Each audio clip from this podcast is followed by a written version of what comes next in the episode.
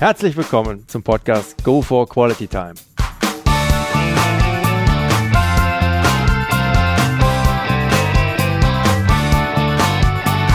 Hier werden wöchentlich spannende Persönlichkeiten interviewt, um mit deren Erlebnissen und Erfahrungen zu mehr Lebensqualität in ihrem Alltag beizutragen. Mein Name ist Detlef Massorts. Ich fühle mich als Weltbürger an vielen Orten dieser Welt sehr wohl habe riesigen Spaß am internationalen Networken und bin obendrein noch ein begeisterter Fußballer. Ich freue mich sehr, heute als Gast Herbert Bruchhagen begrüßen zu dürfen mit dem Titel der Folge 48 vom Gymnasiallehrer zu einem der erfolgreichsten Manager der Fußball-Bundesliga. Hallo Herbert. Hallo Detlef, ich grüße dich herzlichst. Ja, vielen Dank für die Einladung hier in deinem Hause Drehnet weiß ich wirklich sehr zu schätzen. Dann springen wir mal ab in dein Kurzprofil. Name nochmal. Bruchhagen, Heribert Bruchhagen. Alter? 70 Jahre. Gerade geworden, glaube ich. Ne? Gerade geworden am 4. September, ja. Nochmal dazu herzlichen Glückwunsch auch ja, zu dem Runden. Geburtsort, Heribert? Düsseldorf, aber nie dort richtig gelebt, sondern gleich mit, als Kleinkind hier nach Harsewinkel gekommen. Mhm. Wohnort? Wohnort Harsewinkel, wie ich schon sagte, und Familienstand äh, verheiratet, äh, zwei Töchter. Mhm. Wie alt sind die Töchter, wenn ich fragen darf? Die Töchter sind äh, 38 und 33 Jahre alt und sind beide im Medienbereich tätig, haben das auch studiert. Sehr zum Leidwesen ihres Vaters. Okay. Was ja. hätte der Vater denn gerne gesehen? Ist egal, aber äh, Kinder machen ja auch oft das, äh, was der Vater weniger sich vorstellen kann. Nein, aber sie fühlen sich in ihrem Beruf sehr wohl und ich bin auch sehr glücklich darüber, dass, äh, dass Sie diese Entscheidung getroffen haben. Ja, schön. Berufsabschluss, Ausbildung? Äh, Gymnasiallehrer. Mhm. Ausgeübter Beruf heute? Äh, heute bin ich äh, Rentner mhm. sozusagen, aber auch erst seit kürzester Zeit und äh, ja, und mit 70 Jahren meine ich, hat man auch ein bisschen Anspruch darauf, denn ich habe wenn ich mich erinnern kann, auch schon während meiner Studentenzeit an einer Schule unterrichtet also ich habe schon allerhand Berufsjahre, fast 50 Berufsjahre hinter mich gebracht. Alle Bonheur, dann darf es auch irgendwann mal gut sein. Mhm. Vorlieben, Hobbys. Ja, alles rankt sich doch irgendwie um den Sport. Ich interessiere mich äh, für die Leichtathletik, ich spiele Golf, ich habe in jungen Jahren intensiv Leichtathletik betrieben. Äh, ich bin in, in allen Bereichen des Sports äh, hochgradig interessiert und ein bisschen natürlich auch in der Politik. Mhm. Okay. Hast du ein Lebensmotto? Nee, aber ich, ich, ich, hab, ich, ich, immer wieder erwische ich mich dabei, dass ich mit großer Dankbarkeit rückwärts schaue. Was man alles äh, doch hat erleben dürfen und, und wo man dabei war, wo man äh, mitentschieden hat und äh, äh da, äh, dafür bin ich dankbar. Die, mhm. die rückwärtsbetrachte Retrospektive äh, ist für mich ein, ein wesentlicher Motivationsfaktor. Schönes Statement. Hast du ein absolutes No-Go, also etwas, was gar nicht geht, was du auch nicht tolerierst? Ja, also ich will, will, bin überhaupt gar, in keinerlei habe ich Anspruch darauf, äh, Moralapostel zu sein, aber äh, sicherlich äh, halte ich die, äh, den Respekt vor anderen, Andersdenkenden, äh, der ist bei mir äh, doch sehr, sehr ausgeprägt. Ich stelle mir immer die Frage, wenn ich in einer konf beruflichen Konfrontation war oder einer sonstigen Konfrontation, habe ich mich immer damit auseinandergesetzt, was hat meinen Antipoden oder den Andersdenkenden dazu bewogen, diese andere Meinung zu haben. Damit habe ich mich immer sehr, sehr äh, beschäftigt. Und, und, eine grundsätzliche Ablehnung äh, aller äh, Personen oder aller Handlungsweisen äh, kommt bei mir selten vor. Mhm. Herbert, du hast im Fußball nach deiner aktiven Spielerlaufbahn über 30 Jahre hinweg so ziemlich alle Funktionen bekleidet, die es im Fußball auf höchstem Niveau zu bekleiden gibt. Warst Trainer, wenn auch nur, nur in Anführungszeichen in der Oberliga, also der heutigen dritten Liga. Manager im Profibereich, Vorstandsvorsitzender der Eintracht Frankfurt Fußball AG und auch der HSV Fußball AG, Vorstandsmitglied des Ligaverbandes DFL, den du auch im Vorstand des DFB vertreten hast und hattest auch mal ein Intermezzo als Fernsehexperte beim PTV-Sender Sky. Ja. Wow. Tiefer Respekt für das bis dato geleistete Chapeau. Ja, ja, mit unterschiedlichem Erfolg, aber immer mit großer Begeisterung und immer nah am Fußball. Also es war äh, sehr wunderbar und ich war auch sehr stolz, dass ich Gründungsmitglied, äh, Vorstandsmitglied der neu gegründeten Deutschen Fußballliga äh, sein durfte, dort ausgewählt worden bin. Äh, das hat mir schon, und auch, dass ich den am Ende äh, den Ehrenpreis der Bundesliga äh, erhalten habe, darüber habe ich mich sehr gefreut. Das bedeutet aber nicht, dass das durchweg von Erfolg gekrönt war, sondern ich habe auch sehr viele Tiefschläge und sehr viele sportliche Niederlagen mit erleiden müssen, sowohl als Spieler als als Trainer, aber auch als, als Funktionär. Also es war eine durchwachsene, es waren durchwachsene, wenn man so will, 50 Jahre, denn 1969 habe ich meinen ersten Vertrag bei dem damaligen Oberligisten die zweite Liga gab es noch nicht. Oberliga West war die zweite höchste Klasse. Da habe ich meinen ersten Vertrag unterschrieben vor fast 50 Jahren. Da gab es 160 D-Mark Grundgehalt und eben 50 D-Mark pro Punkt. Für einen Sieg gab es zwei Punkte. Also, aber es war eben schön, in der 12. Klasse eines Gymnasiums zu sein und schon monatlich 400 D-Mark zu verdienen. Ja. Das war schon äh, das war schon etwas Besonderes, ja. Das denke ich auch. Da warst du zu der Zeit, auch wenn jetzt das heute kaum einer vorstellen kann, aber mit den Zahlen, denke ich mal, warst du damals ziemlich weit vorne. Ja, natürlich. Und ich hatte dann auch noch ein, schon VW und dann, der Lateinlehrer hatte noch kein Auto und der Mathematiklehrer, das hat mir nicht unbedingt Beifall eingetragen. Aber wie gesagt, das, das, daraus resultiert auch eine große, große Dankbarkeit in der mhm. Rückwärtsbetrachtung. Mhm. Schön.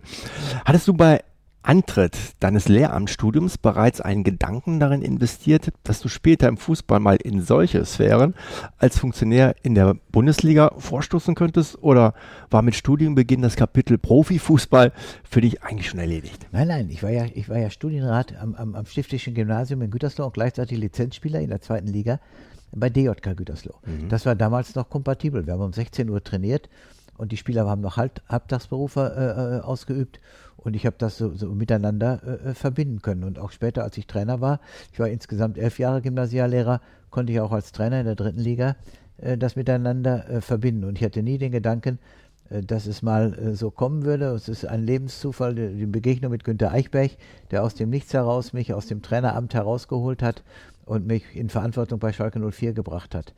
Das sind Lebenszufälle, äh, die spielen immer ein, ein, eine ganz große Rolle. Mhm. Wie würdest du heute rückblickend den Lehrer Heribert Bruchran charakterisieren? Ja. Welche Stärken haben dich da als Lehrer ausgezeichnet? Ja, ich, wie gesagt, ich war jung und äh, war, war, sehr autoritär.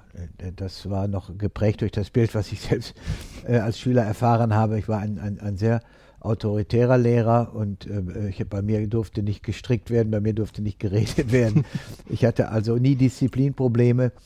Äh, Im Sport war ich sicherlich, haben die Jungs gerne mit mir äh, äh Sport betrieben und ja, und im, im Leistungskurs Geografie, äh, will ich mal sagen, äh, da, da habe ich doch sehr, auf in, sehr viel auf Inhalte geachtet.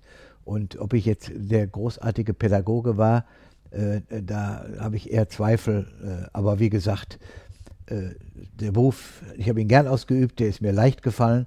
Ich hatte natürlich auch eine ideale Fächerkombination Sport und Geografie, obwohl äh, sicherlich auch die, die, die, der Oberstufenunterricht in Geografie, in den Leistungskursen auch sehr intensive Vorbereitung äh, bedurft hat. Aber wie gesagt, ich war äh, ich habe das elf Jahre lang äh, eigentlich ganz gern gemacht. Das ist mir leicht gefallen.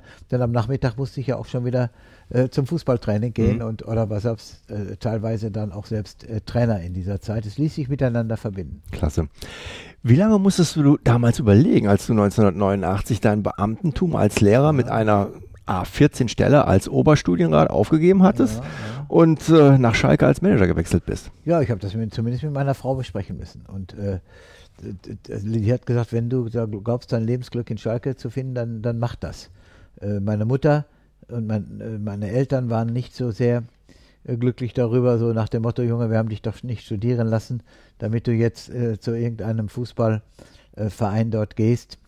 Ich habe das dann doch auch, ist doch ganz klar, wenn du als Junge auf dem Dorf hier in Hasewinkel aufgewachsen bist und hier auf dem Dorf nur Schalke 04 und Borussia Dortmund äh, letztlich Mittelpunkt des Sportlebens sind, und dann bekommst du ein Angebot von Schalke 04, das ist schon, das schmeichelt einem und dann hat man natürlich auch den Wunsch, dass man ein, im großen Fußball ein bisschen äh, mitmischen kann und stellt dann die Bedenken hinten an und dann habe ich, ich musste ja auch noch äh, zwei, drei Monate, nachdem äh, Eichberg mich verpflichtet hatte, musste ich ja noch den Abiturjahrgang zu Ende bringen. Also ich konnte erst im okay. Juni 89 anfangen, obwohl ich im März 89 den Vertrag bei Schalke unterschrieben habe.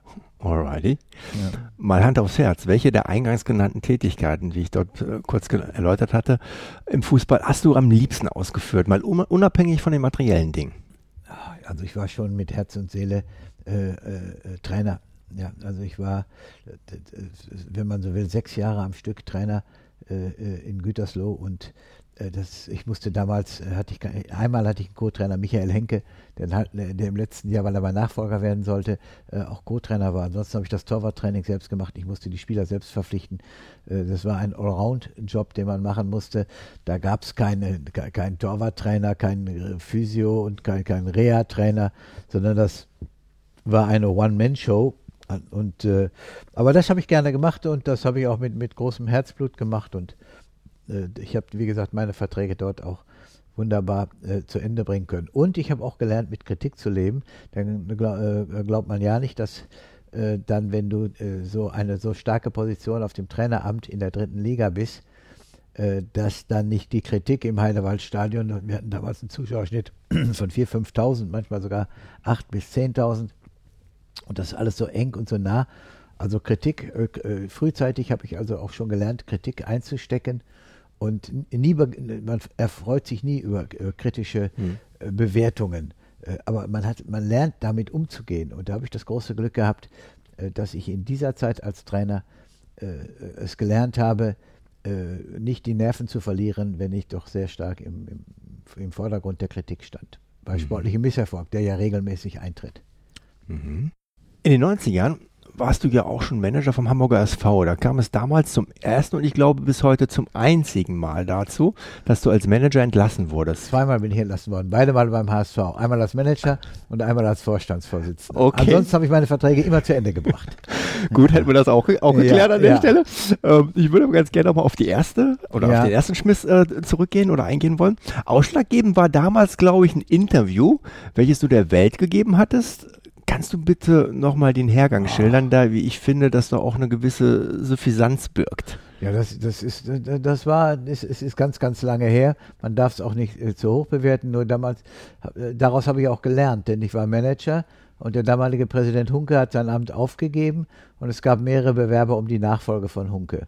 Und einer dieser Bewerber war äh, Ronald Wolf, ein Fanclub-Vorsitzender aus, aus Bergedorf, den ich auch kannte. Und dann habe ich in einem Interview mit der Welt gesagt, also bei aller Liebe, aber äh, der Herr Wulff ist sicherlich äh, kein Kandidat, um hier äh, äh Präsident zu werden. Den halte ich für völlig ungeeignet in seiner Fannähe und in all dem Erscheinungsbild.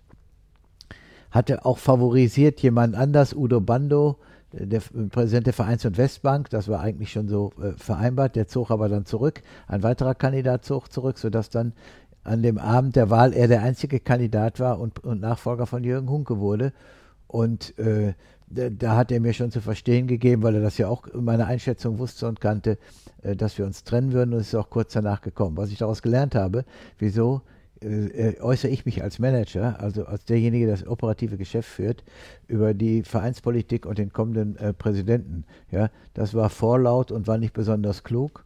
Und dann muss ich die, musste ich die Konsequenz ziehen. Und wir sind, ich bin in dem Augenblick, wir waren Tabellenvierter als Hamburger Sportverein, hatten eine gut funktionierende Mannschaft mit Benno Müllmann als Trainer, Felix Magath als Co-Trainer. Wir standen tabellarisch extrem gut da. Und äh, wie gesagt, das Vertrauensverhältnis war dann äh, nicht gegeben und da darf ich mich nicht beklagen. Ein vorlautes Interview hätte ich nicht geben sollen, habe ich aber gemacht und daraus habe ich gelernt.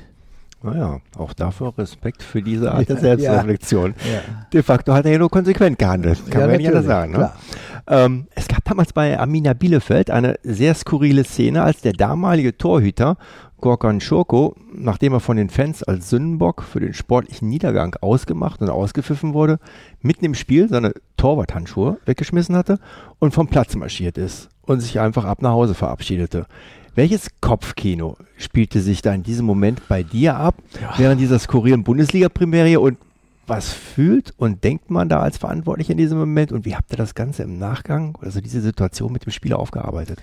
Also ich habe oben auf der Tribüne gesessen und habe meinen Augen nicht getraut, habe gedacht, was ist denn da los, also was ist denn äh, in den gefahren? Es war natürlich auch äh, äh Goran ist, hat nicht gut, äh, hat ein paar Fehler in den Spielen vorher gemacht und wurde schon ausgepfiffen bei der Mannschaftsausstellung. Es war schon auch die Medien hatten sehr kritisch über ihn berichtet. Hermann Gerland äh, hatte dem, diesem Torwart aber sehr, sehr, sehr vertraut. Und äh, dann, äh, dann kam es zu dieser Situation und ich habe oben gesessen. Ich hab, es war immer ein, ein, eines meiner Prinzipien, dass ich das, was unten auf dem Spielfeldrand stattfindet, ich habe nie auf der Bank gesessen, sondern ich habe immer dem, dem Trainer äh, vollständig die Handlungsweisen im Innenraum des Stadions. Das ist das Reich des Trainers, auch im Bus und in der Kabine. Ansonsten die Geschäft, das operative Geschäft mache ich. So war immer mein Verständnis. Und insofern bin ich natürlich auch nicht nach unten gelaufen oder sonst etwas, sondern ich habe das bis zum Spielschluss abgewartet, bin dann zu Hermann Gerland in die Kabine gegangen, aber da war der, der Goratschoko schon gar nicht mehr da. Der hatte längst das, das Stadion verlassen. Da waren wir beide auch etwas ratlos. Äh, aber Gerland äh, hatte großes Verständnis äh, äh für Joko, äh, weil er auch die, die, die Kritik der Zuschauer äh, auf diese Art und Weise, wie er dort verunglimpft wurde, bei jedem Abstoß ausgepfiffen zu werden, äh, das auch äh, nicht akzeptiert hat. Mhm. Trotzdem war die Handlungsweise ja, äh, wie, sonst wäre es ja nicht 25 Jahre, fast 25 Jahre her und jetzt noch äh, Gegenstand der Fragestellung. Das war ja. schon besonders. und nicht auf jede Situation ist man eingestellt. Ich glaube, wir haben ihn dann auch äh, der war dann am nächsten Morgen, saß er auch mit, mit gesenktem Haupt in meinem Büro. Wir haben ihn auch bestraft, geldmäßig bestraft, und, äh, aber es war dann klar, äh, dass er keine Rolle mehr bei, bei uns spielen würde. Hm. Was kann ich eigentlich bei Interviews oder Fußball-Talkshows als Gast nerven bzw. missmutig stimmen? Ja, wenn ich eine Frage beantwortet habe und noch einmal wieder der gleiche Sachverhalt nachgefragt wird dann, dann hat, die, die, müsste man eigentlich sagen, haben Sie mir nicht zugehört. Mhm. Ich habe die Frage gerade beantwortet. Äh, so, un, so unwirsch und so unhöflich ist man seltenst, aber man deutet schon, es ist schon, äh, das ist schon äh, etwas nervig und aber wie gesagt, die Medien, die, immer wieder habe ich auch unsere Spieler dahingehend erzogen, dass ich ihnen gesagt habe, du verdienst 100 Euro im Monat und von diesen 100 Euro bekommst du von den Medien 55 Euro als Bundesligaspieler. Und deswegen äh, sei nicht so sensibel und bitte sei antwortfreudig, stelle dich den Fragen, musst nicht alles beantworten, aber die Medien haben uns die Stadien voll gemacht. Die Medien haben die Bundesliga zu einem ganz großen Geschäft gemacht. Und das wieder muss man den, immer wieder den Spielern auch erklären, mhm. dass sie das nicht verstehen. Denn sie kommen zum Teil auch heute aus einer Generation, die das gar nicht kannten. Denn ich weiß noch, ich habe in den Anfangsjahren der Bundesliga, wurden in der Oberliga West, wo ich Spieler war, 1969, 70, 71, 72, das war die zweithöchste Spielklasse, wurde, wurde nichts übertragen. Mhm. Es gab kein, kam mal ein Fernsehteam, wenn Borussia Dortmund oder, oder, oder Wuppertaler SV äh, äh, da waren.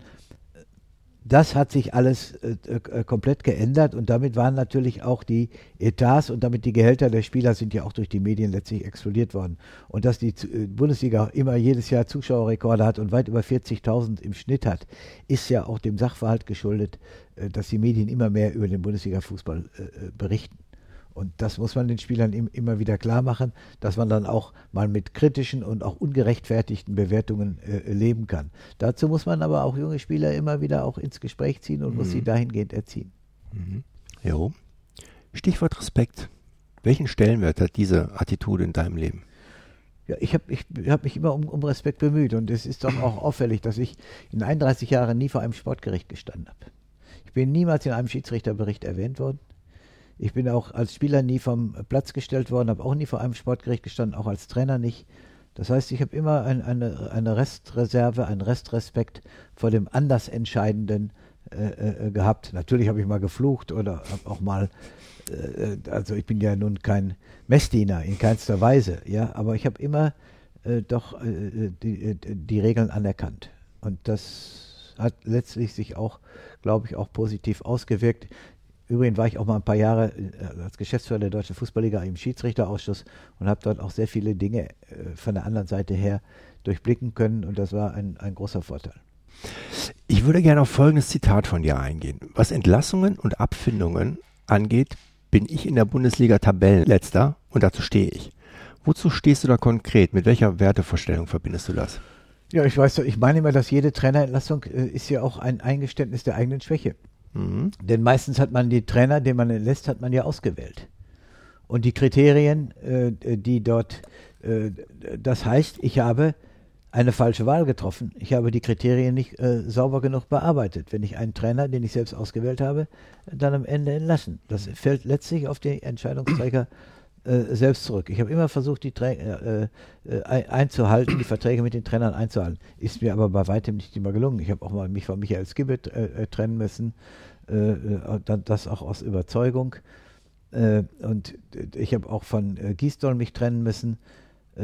das war das war sicherlich für mich schwierig, weil ich hatte keinen dieser Spieler geholt beim HSV. Ich kannte die Mannschaft nicht gut genug. Aber hier war, hier gab es auch noch andere Strömungen, die äh, darauf gedrängt haben, Herrn Gisdol zu entlassen. Entschi en entschieden habe ich das ganz alleine. Äh, aber das war, ist eben auch sehr, sehr, ja, wie soll ich sagen, ich hatte Herrn Gisdol, ich kannte ihn nicht so gut, ich hatte Herrn Gisdol nicht geholt, ich hatte nur gesehen, dass das, dass die Ergebnisse nicht stimmen und es gab eben, wie gesagt, das war, war eine, eine Entscheidung, die ich heute noch als wo ich mich heute noch nicht wohlfühle. Äh, denn die Entscheidungsgrundlagen waren mir nicht so plausibel. Ich konnte nicht so entscheidungsfest sein, weil ich zu kurz da war. Ich kannte Herrn Gisdol auch nicht gut genug. Und ja, wie soll ich sagen, das war, war äh, ein, ein, eine Entscheidung, die mir sehr, sehr schwer gefallen ist. Auf alle Fälle, auf alle Fälle wie ich finde, eine, eine Einschätzung und Erkenntnis, die man sich viel öfter vielerorts, also auch an anderen Stellen, wünschen würde. Ja, ja, ist, ist, ist halt nicht immer einfach da. Man will das Beste äh, für den Club, ich wollte das Beste für den HSV, ob, ob dann eine solche Entscheidung immer das Beste ist, das ist, bleibt äh, bis zum Ende hypothetisch.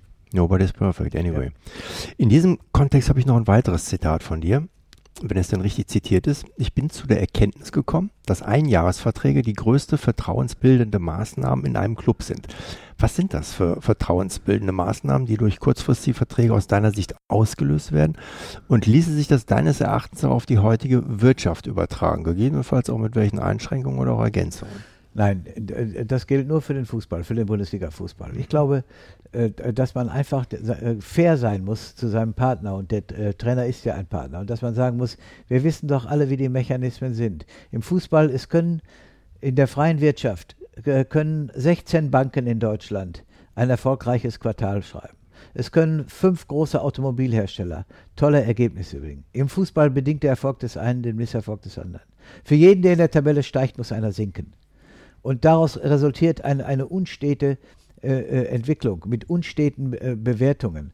Und äh, dann ist es eben so, äh, dass man eben im Fußball immer wieder den Beweis antreten muss, äh, dass man der richtige Mann am richtigen Zeitpunkt ist. Und um nicht dauernd Trainer entlassen zu müssen, nehme ich doch Einjahresverträge und kann dann immer nach einer gewissen Zeit im Februar, März die Entscheidung zusammentreffen, äh, äh, um auch nicht eine, eine Abhängigkeit zu schaffen. Und darüber hinaus ist es auch eine Frage des Geldes. Hm. Ja? Es, macht keinen Spaß, äh, äh, äh drei Trainer, manche Vereine zahlen ja drei Trainer. Ja, ich denke, dass Stuttgart in diesem Augenblick, am heutigen Tag, drei Trainer bezahlen muss. Und ob das im, Sinne des Vereins ist, das wage ich auch zu bezweifeln. Mhm. Denke mal. Vielleicht sind sogar vier, ich weiß es nicht. Ich kann es nicht sagen. Vielleicht kommt, Nur kommt wie gesagt, Jahr wieder einer dazu. Das ist äh, eben, dass man im ständigen Dialog vertrauensbildend auch mit dem Trainer umgehen kann. Dazu gehört auch, dass er Verständnis dafür hat, dass man nur einen Einjahresvertrag äh, bevorzugt. Und ich habe mit Friedhelm Funkel fünfmal Einjahresverträge gemacht. Okay. Ja, immer wieder äh, war das gegenseitige Vertrauen das hat man sich im März, hat man sich zusammengesetzt und das Vertrauen war noch da und dann wird der Vertrag verlängert. Ah, wunderbar. Wie siehst du die Entwicklung der zunehmenden Kommerzialisierung in der Bundesliga? Welche Gefahren birgt das aus deiner Sicht? Ja, das ist natürlich, was in die Zukunft schauen war in der Bundesliga immer schwierig. Ich kann mich noch erinnern, dass ich äh, auch im Vorstand äh, des DFB sein, die DFL gab es noch gar nicht, äh, dann äh, äh, als beschlossen wurde, dass die äh, Kirch Leo Kirch und, und seine Mannschaft mit Dr. Hahn an der Spitze den Antrag stellte, über Premiere äh, samstagsnachmittags eine Konferenzschaltung der Bundesliga live einzuführen. Äh, da habe ich, äh, das gab eine große Menge Geld für die Bundesliga zu damaligen Verhältnissen. Heute ist es äh, eine, eine kleine Summe. Und dann habe ich zu Protokoll gegeben, Herr Straub, nehmen Sie bitte ins Protokoll auf, wenn wir dem zustimmen, wenn wir dem zustimmen, dass, dann werden die Stadien leer gefegt sein. Ja, weil man dann sich die Bundesliga in der Konferenzschaltung vor Ort anguckt und dann äh, bei Kaffee und Kuchen das entgegennimmt und nicht mehr in die Stadien kommt. So war meine Einschätzung. Was war die Wirklichkeit? Komplett falsch. Genau mhm. umgekehrt ist es gekommen. Die Bundesliga hat dadurch einen Hype erfahren und die Stadien sind damit noch besser besucht worden, sind noch voller geworden, trotz der intensiven Übertragung der Bundesliga, die ja, äh, wenn man so will, von Freitagabend bis Sonntagabend ununterbrochen läuft. Trotzdem sind die Stadien immer voller geworden, weil wir größere Zielgruppen erreicht haben, weil die Bundesliga immer mehr en vogue war, immer mehr in Mode gekommen ist und äh, hier habe ich also in meiner Einschätzung äh, komplett äh, äh, falsch gelegen. Weshalb antworte ich auf Ihre Frage, wie die Zukunft aussieht. Das ist ganz, ganz schwierig äh, zu beurteilen. Wie oft ist prognostiziert worden, dass die Schraube überdreht worden ist, die Geldschraube ist überdreht worden, die verdienen Millionen, das mhm. akzeptiert keiner mehr. All diese Prognosen kenne ich aus der Vergangenheit und immer und trotzdem wird das Business immer größer. Es ist eben so, dass der Fußball ein moderner Städtekampf geworden ist äh, dass innerhalb dieses modernen Städtekampfs viele junge Leute ein Wir-Gefühl entwickeln, was sie im kleinen Vereinsleben, im Berufsleben, im Familienleben gar nicht mehr so kennen. Erleben sie aber Freitag, Samstag, Sonntags die Gemeinschaft in ihrem Club, mit ihrem Club, mit ihrem Freundeskreis, der um sie herum steht. Dieses Wir-Gefühl äh, führt zwar oft dazu, dass die Fußballspezifik äh, in, in, etwas in den Hintergrund tritt. Also besonders fachmännisch ist unser Publikum vielleicht äh, nicht mehr so wie die äh, 12, 13.000, 15.000, die vor äh, 30 Jahren in Bochum ins Stadion gingen. Die haben alle selbst gespielt, die haben alle den Kicker gelesen, äh, die waren alle ganz nah an der Sportart dran. Heute ist unser Publikum, hat sich etwas gewandelt. Wir haben eine große Gruppe, die das äh, aus dem Erlebnis heraus, aus dem Wir-Gefühl heraus, aus dem freudigen Eventgefühl heraus äh, äh ins Stadion geht.